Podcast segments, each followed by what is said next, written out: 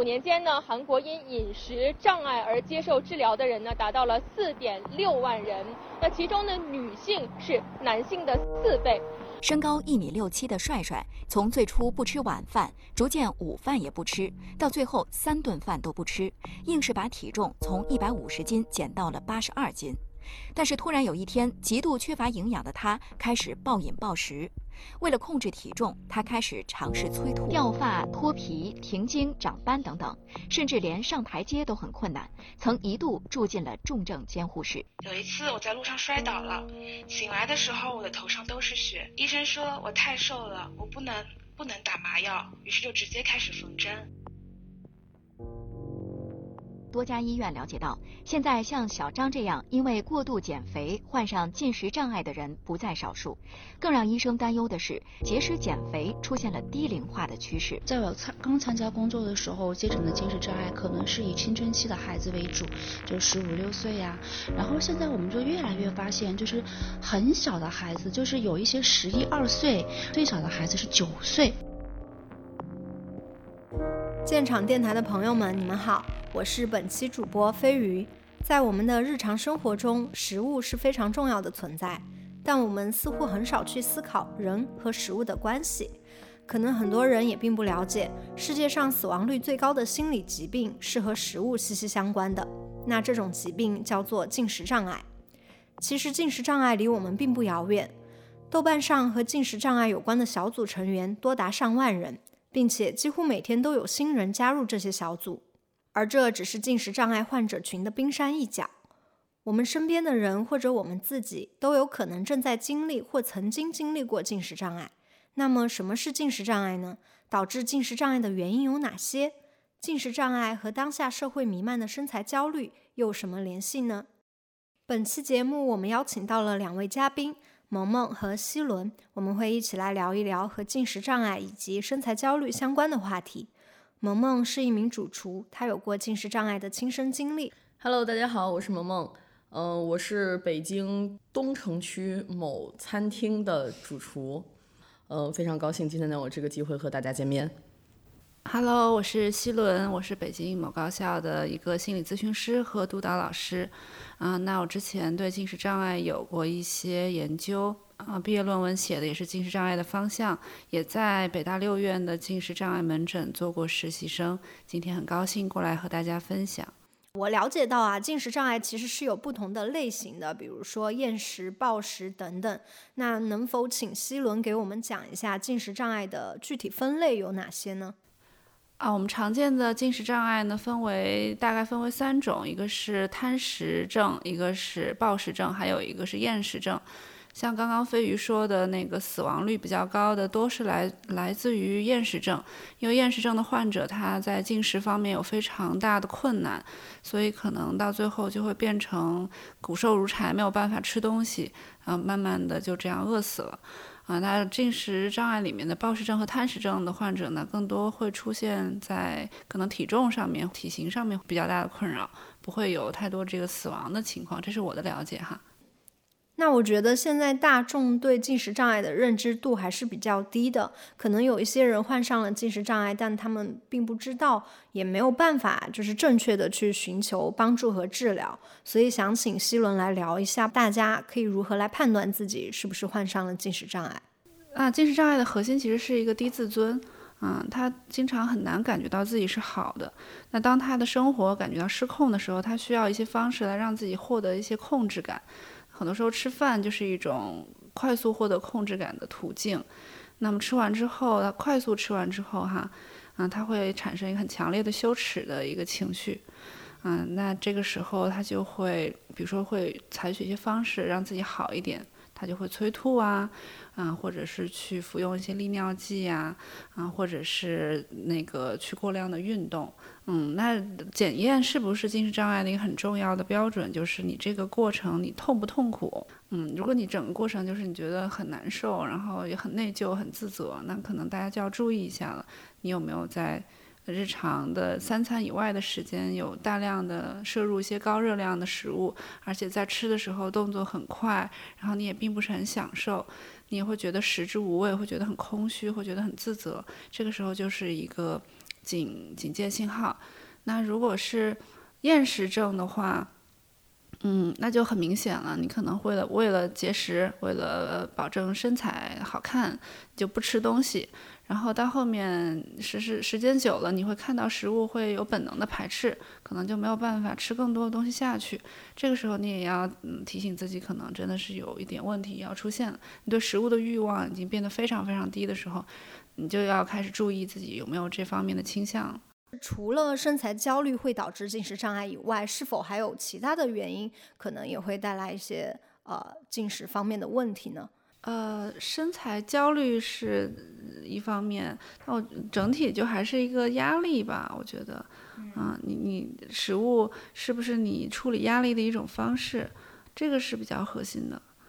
我觉得压力它是分很多种不同的压力，像我们日常工作的压力啊，或者是你到某一个年龄阶段的一些压力，然后你的学习的压力，所有的这个压力来源。所以在我看来，嗯，进食只是一种压力的某种程度上一种压力的应对方式。那相同的，有的人是用酗酒啊，或者是吸烟啊，或者是就是过度的打游戏啊，或者是干嘛的，其实都是类似的。在我看来，就是过度的去做一些什么事情，英文里面叫 binge，就是你过度的，比如说 binge watching、binge eating，然然后你就或者是 binge shopping，有很多这样子的，我觉得是又是过量的去做一些事情去填充，其实它本质上都是一样的，进食障碍或者进食只是其中的一种，这是我我自己的观点了啊。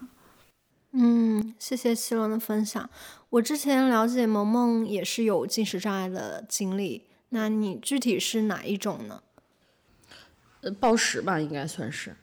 嗯，基本上跟希文刚才说的那种情况就蛮像的。就比如说精神压力特别大的时候，然后要不然就是跟他反着，就比如说极其空虚的时候，嗯，就是两个极端的情况下，其实都发生过。其实我可以自曝，我到现在都。没有说跟他，呃，相处的特别特别好，就有的时候我已经频率上面肯定已经很低了，但是还是偶尔会会有这样的情况。那你是否介意讲述一下自己印象比较深刻的一次暴食的经历？大概就是连着在晚上点了三个外卖，就是一个吃完了，觉得哦，那是因为真的一天没吃饭，第一个吃完还没有什么负罪感，然后我就觉得嗯，怎么这吃完没啥感觉啊？然后我就接着吃，然后后来中间又叫了一个，然后其实第二个吃完的时候已经就知道自己又估计犯病了，但是那个时候是你没有办法控制自己的。然后呃，我当时印象很深，就是觉得这个其实肠胃已经很不舒服了，就感觉你自己的那个所有东西都在你嗓子眼儿那儿，你就很难受。然后但是你还是控制不住的再去点，特别有意思就是。呃，咸口的东西吃完了得吃甜的，你还得组合，对，就是一个打一套组合的那种感觉，对。然后就是你可想而知，那这正常人的这个胃要吃成那个样子是很奇怪的，非常痛苦。这个难受，一个是实质性上你身体的感受，你真的很不舒服。然后第二个感受就是非常强烈的这种负罪感，嗯，然后因为觉得自己又没有控制住自己，然后陷入一种非常。痛苦的自责，然后你就要去做一些事情，让自己觉得好起来。我就觉得怎么才能挽救一下呢？理智恢复了，然后我就觉得，哎呀，不行，我得清除。对，然后但是我这人呢又比较懒，就是什么吃完饭去跑步机上什么走俩小时，那是不可能 发生在我身上的，所以就基本上就是催吐。然后我印象特别深的有一次，就是我觉得我。那可能是吐的太急了，第二天早上起来嗓子特别疼。就以前的话，可能这只是发生在一个晚上，可能第二天你就好起来了。然后你会觉得，因为第二天有事情做，你可能会觉得没什么的，这个这个事情它就过去了。可是这件事情它会让你持续性的，因为它还在疼，它会持续性的告诉你，提醒你啊，你昨天暴食了，然后你又催吐了。然后它是不断的给你精神上一个非常大的压力，就那天疼的有点邪乎，就觉得好像从来没有遇到过那种情况，我就开始紧张了。然后你会觉得有一种非常悲观的想法，你说如果我这辈子死的话，我一定会死于消化系统的问题。然后两天之后，我我觉得这个稍微好点了，我就没太在意这件事儿。然后突然间开始发上身上起疹子，就是很严重的皮肤病。我从来没见过这样的疹子，然后我也觉得就吃任何关皮疹啊、湿疹的药哦，就根本不管用。后来突然间有一天我去医院，我受不了了，然后就它就一直在长。后来医生说你这个是呃点滴状的银屑病，呃这是一个非常常见的，这诱发于青少年的，就是青年啊这样子的一个皮肤病。然后它其实并没有特别大的损伤，但是它一般都发作于急性的呃咽喉部的链球菌感染。对，然后他说你前一段时间嗓子疼没有？我说疼了，我说特别疼。他说那就对了，他说你这就就确诊了，那你就是这个病。萌萌是从什么时候发现自己会有暴食和催吐这种现象的呢？上初中开始就开始有了，第一次发病大概在初中的时候。然后我是从小跟食物的关系就不是太好，我是属于那种从小万千宠爱的那种孩子长大的。然后我的老人们，就我的姥姥姥爷们，他们疼爱我们的方法就是给你好多吃的。然后你一不高兴，你一哭，然后他们就说：“哎，给你个好吃的吃。”然后你好像当时立刻就会好起来。然后你久而久之，你会形成一种就是说：“哎，我情绪不好，说我可以通吃这个问题解决。”然后你知道初中的时候，你刚有零花钱，你发现你可以自由处置这个钱的时候，你可以发现你可以用钱来买到吃的，你不再需要等着长辈们给你了。所以你会发现你哦，你有机会可以去买东西吃，可以有机会暴食了。然后。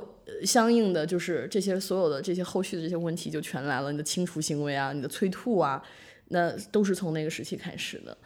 嗯，可能小的时候一焦虑、一害怕、一哭一闹，他其实可能表达的是其他的需要，但是家人就是统一用吃东西的方式来给到你，然后你学会的就是说，无论应对什么样的压力，你都是用吃东西来解决的。这一点其实特别常见，我妈妈也是这样的，就你一哭你一闹，小孩还不会讲话呢。一碗东西就送上来，哎，你吃了，就是很早的时候就建立起了和食物的这种高强度的依恋，不太健康的关系，嗯，所以说很多研究里面也会觉得，嗯，母亲和女就是女儿吧，更多是高发在女性的这个关系，会直接影响到这个孩子和食物的关系。那希伦能不能来讲一下，就是在临床上咱们有哪些治疗进食障碍的方法呢？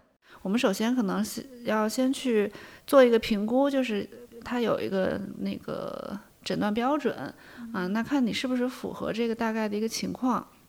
那如果你是的话，呃，我们刚开始会给他做一个饮食记录表，那这个记录表里面他会记录你每天吃了什么，在什么时间点吃的，然后吃东西的时候那个心情是怎么样的。嗯，刚开始记的话，主要是为了去收集你在这个过程里面你进食的一个规律。那有的时候你去收集，比如说你一周暴食三次，那你暴食前你是发生了什么？一般都会有一个压力事件，那就把这个规律总结出来之后，我们去针对压力事件再去工作，就把那个压力事件提炼出来。啊，比如说我和那个写论文的时候，哈，像学生比较多，写论文的时候被老师说了，你这个论文不行啊，觉得压力好大。那压力好大是一方面，他开始涉及到他的自尊了。他说我我好差，我怎么办？他不知道该怎么办，那我就就得想办法去让我自己舒服一点，就会去吃东西。吃完以后暂时感觉到好一些。那我们把这个循环拉出来之后，就会嗯告诉来访者，你看你是在这样的情况下，你会暴饮暴食啊，那我们可以做一些什么去替换这样子的压力的应对的反应。嗯，比如说，呃，你吃东西的时候，我们就说你可以吃慢一点，刻意的吃慢一点，啊，每一口都细嚼慢咽。所以在那个正念里面，它也有一个叫做正念进食的方法。嗯，你每次吃的时候，你每嚼一口，啊，萌萌他们应该很了解，他们，你去享受想想象这个食物的故事是谁把它耕种的，它是怎么样被运输和制作的，怎么样到你的嘴巴里面，它和你的。嗯，这个口腔你在咀嚼的时候是什么感觉？你去体验这整个过程，好，那后面就大概就是你会跟他从认知方面去工作。我们看到我们应对食物的这种不太良好的习惯，然后我们怎么样从行为上面去改变你这个进食的习惯？你在很冲动的时候，我们可以做点什么去控制你的这个进食冲动？嗯，但是这个一般还是挺挺不容易的啊，做这个干预得做个二三十次。可能会有一些效果，但它还是会有一定的这个复发，因为食物实在是太容易获得了。嗯，就是根据我的了解，就是患进食障碍的人，他们大多数是女性。然后前段时间呢，我们去了一个上海的展览，那个展览的主题就是关于身材焦虑和进食障碍的。其中很多参展的艺术家，他们本人就是进食障碍，而其中很多的艺术家都是女性。然后呢，他们一开始都是为了保持纤细的身材才患上了进食障碍的。然后我们查了一些资料，就是根据二零一五年出版的《中国进食障碍防治指南》，在进食障碍患者中，女性是占百分之九十到百分之九十五的。在前段时间的微博热搜上也出现了一个话题，不知道你们有没有注意到啊？是韩国女性厌食症的人数是男性的四倍。对，所以想请两位来聊一聊，就是如何来看待就是进食障碍。患者女性远远多于男性的这样一个现象，嗯，可能还是要说到这个文化本身是一个男权社会为主主体的这样的一个呃社会语境吧。我记得我前两天看了一本书，叫做《美丽的标价》，它是一个模特写的一个维密的超模写的，他后来成为了一个社会学家，但那是他的一个博士论文。它里面就说到整个的这个模特行业，那女性。就是会在这样的一个呃世界里面，他处于一个客体的位置。那他要怎么样去呃获得更多的话语权？其实，嗯，你会发现，比如说他们演艺圈的人，他会很容易得精神障碍，是为什么？他因为女性在传统的这个社会文化里面，她能呃从事的工作是很有限的。那么。你要通过什么样的方式能够获得更多的生产生产资料？其实做艺人是一个难得的，像模特行业哈，女性会挣的比男性更多的一个行业，那它是更容易被看到的。那你要怎么样在这个行业里面留存下来？其实就是要把自己变成一个商品啊。那你变成这个商品之后，你就要接受。呃，其他人的这个审视，那这个审视你的人是谁呢？那就是资本家，对吧？大部分资本家都是男性，制定规则的人也都是男性。他怎么样去定义这个美的标准，其实不是由这个女性自己说了算的。啊，那只有你在不断的自我物化的这个过程里，让你越来越接近那个好的商品的状态，你才能够获得更多的机会。那么，当你或变成那个样子的时候，它会有两方面的强化，一个是正方正强化，正强化就是说大家会给你更多的关注，你会得到更多的机会，你会得到很多鲜花掌声和别人的夸奖，啊你就会觉得啊，果然要做到这样子才是好的，你就必须要保持下来，你没有办法让自己变得更差。那那个不好的地方就很显而易见，就是它是一个我一个语言的暗示吧，就是如果你。不达到这套标准，你就是会被淘汰。比如说，它里面那本书里面写的那些模特，他们如果穿不下零码的衣服，就会被一直奚落，他会得不到任何的广告机会。他要面临就是一个很现实的问题，他没有办法，没有收入。我基本上跟希伦的观点差不多，但是我觉得我有一个有意思洞察，我没太想明白，但是我想可以跟大家一起去聊。就是我前两天看了一纪录片，特别有意思，它大概讲的是非洲的一个国家，然后呃，纪录片讲的就是说他们那个女孩从十二岁开始要去一个类似于搭一大帐篷，就跟有一个就是夏令营的感觉，但他们这夏令营特别的奇葩，这个夏令营就是吃东西的夏令营。然后他们在沙漠里面，然后搭出一个大棚子来，然后恨不得二十几个女孩儿，然后都十几岁，刚出头，然后他们就有一个那种嬷嬷一样的，就是年龄比较大的女的，然后就开始给他们做东西吃，然后一天要吃九千卡的食品，就是全部是油糖、骆驼奶，然后就这些东西在那样的一个贫瘠的国度是特别特别难获得。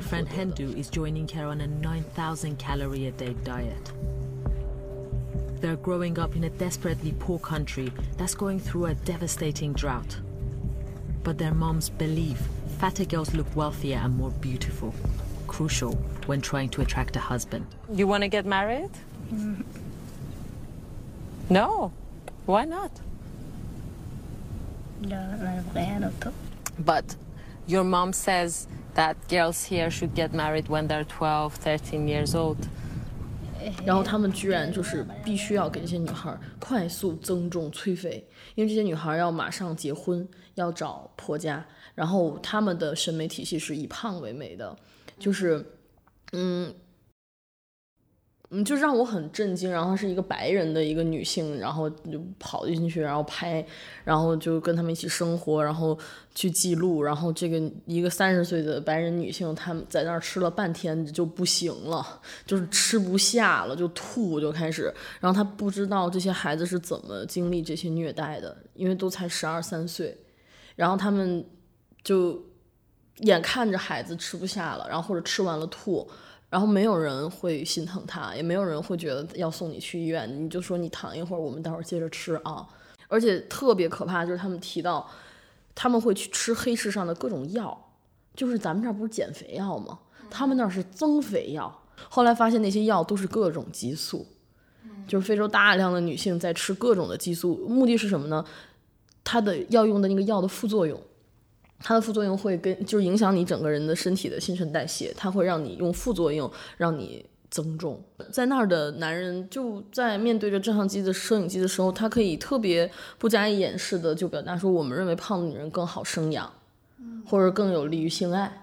或者更可能繁衍，anyway，就是他们会非常不加以掩饰的去表露出这种生殖欲望的，呃，话语。就是我们不能只把眼光看在比如东亚社会里面或者亚洲社会里面这种审美，那就是你这那如果我们看到世界上，你会发现很多地方不一样。Monet and I both feel pressure to look a certain way, but I at least have the freedom to choose. Only when more women in Mauritania have the chance of an independent life will they also have that freedom. 然后那个纪录片让我真的印象非常非常非常深刻，就是你会觉得怎么会差这么多？嗯，我就不禁去思考，那它的背后的原因是什么？它一定不是一朝一夕形成的。对，我挺同意萌萌说的。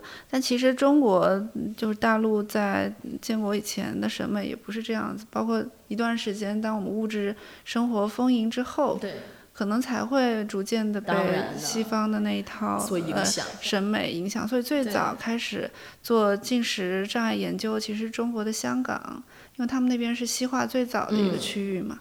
啊，当近视障碍这个概念被发明出来之后，才发现香港有很多就是非常独立的女性，她们有这样子的近视近视的问题，是因为在西方资本主义国家的中产阶级，嗯对吧？啊，她们这是一个成功的象征，就像萌萌刚刚说的，它代表着一种自律，代表着一种克制。对的。刚刚我们聊到很多近视障碍的群体都是女性，但是也会好奇说，呃，希伦有没有接触过患进食障碍的男性呢？有没有也没有到达障碍的程度，就是会有这个身材焦虑很严重的男性，嗯，他们，呃，怎么说呢？也是我觉得和和女性是一样的，如果他要去用那样子的一个身材去标准标准去规范自己的话，嗯，他就是每天就会健身。然后会担心自己长胖，嗯，因为那个会直接的影响到他的这个可能两性之间的这个吸引力，也是直接和他的自尊相关的。所以我觉得和男女没有太大的差别。如果他的那个自尊的构建体系里面，身材是很大的一部分的话，那他有很有可能也会受到这个近视问题的影响。那在我看来，就是对于很多男性来讲，嗯，他更能接受是我的身体出现了问题，而不是我的心理有问题。啊，他更愿意去为这个开一刀，花一笔钱，他都不愿意去承认说我的精神上有一些困难，因为这直接连接到他觉得自己很无能这个感觉上。我觉得这也是所谓的男权社会下对男性的迫害吧。他很难去承认我是无能的，他需要做很多事情去规避那个无能感。所以为什么男性的故事很少？一方面，我觉得女性是更被鼓励去表达自己的脆弱的。所以九比一这个比例不大不得而知，或许他其实会更高一些。嗯，男性他很少就真的会去觉得我有心理问题，他觉得哎我就多吃一点没什么大不了的。而且很多男男性他可能并没有这个身材方面的顾虑，就胖点胖点呗，有个有个肚子也他也没什么大不了的啊，所以他不会走到我们人前去跟大家诉说我有进食方面的问题。啊，这我觉得是这个性别带来的一种压迫吧。啊，刚刚西伦有讲到一些例子，都是以瘦为美嘛。然后刚刚萌萌有讲的是以胖为美。其实，在这两个环境下面产生的身材焦虑或者身材羞辱，可能都来自于审美过于单一。想问下两位，现在是如何看待社会单一的审美的？那你们作为个体的话，在日常生活中是如何来应对这种审美单一的现象的？我觉得就是很难，这是一个整个大文化的影响，它代表着你能不能融入到一个群体。人都是从众的嘛，我们希望和别人一样，这样子会让我们获得一个很高的安全感。所以在当你做一个很独特的个体、很不一样的时候，你需要花很多精力去对抗，嗯，你对抗别人对你的评价，对吧？比如说一个男性，他穿的特别女性化，他就会经常要接受到一些评价。嗯，所以我们的这个统一的标准不只是在审美上是这样子。现在说的学生的那个内卷高考，哪个不是统一？你进入到一个职场里面，你需要干的活，比如说在那些互联网的大厂里面，你干的都是那些非常标准化的东西。所有标准化就是一个工业化社会的一个一个标志，它不只是在审美上是这样子。所以我们觉得审美只是其中的一部分啊。这样子的标准化生产呢，它更利于，呃，这个流水线的一个操作，对吧？